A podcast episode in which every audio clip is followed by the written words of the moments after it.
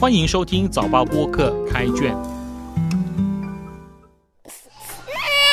我是联合早报的吴汉军，让我们一起走入新加坡文学的世界。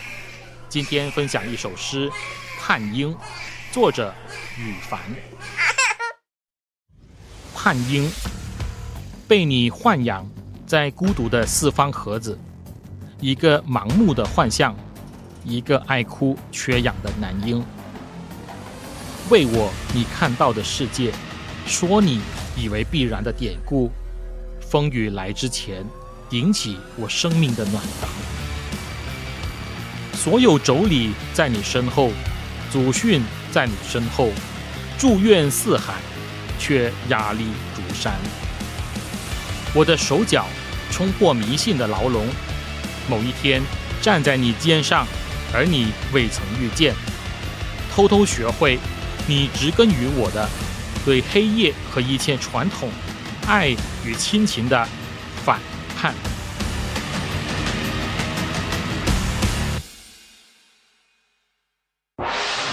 读《羽凡叛婴》这首诗时，有的读者可能会想起白先勇的《镊子》，如同题目，诗的核心意象是一个生理和外在皆被困住的婴儿，爱哭，有窒息之感。人类年幼的婴儿没有自主能力，被豢养在一个孤独的四方盒子里，似乎象征着他的环境局限和束缚。他是一个盲目的幻象。一个爱哭缺氧的男婴，这种描写突出了他的无助和对外界的依赖，既受困却又无能为力，或许就是这首诗体现的矛盾所在，也是个体追寻独立自主原生的诅咒。于是，诗中有一个隐性而清楚的线索：血缘和他所引申的关于传统、迷信、祖训的牵绊。还有跟爱与温暖呵护的矛盾对立，这种矛盾贯穿全诗。诗中的你或许指婴儿的养育者，养育者喂养婴儿，并把他的观念、价值和所认知的世界都一股脑传给婴儿，促其成长。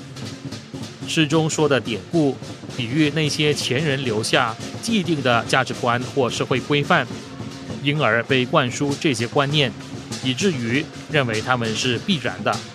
诗中接着提到的妯娌和祖训，进一步用亲缘和相关祖传的教条做比喻，象征社会和传统给予婴儿的压力和期望。尽管祝愿像海一样多，但压力如影随形，像山一样沉重。这反讽的成了婴儿在传统和社会压力下的困境。风雨来临前。婴儿开始意识到这些观念是自己的局限，倍感窒息之余，需要自己去顶起他生命的暖房，保护自己的生存空间和价值。于是使人联想到哪吒，以及他和父亲托塔天王的矛盾。诗中表达了婴儿的反叛，他的手脚冲破了迷信的牢笼。某一天，他站在养育者的肩上。而养育者并没有预见到这一点。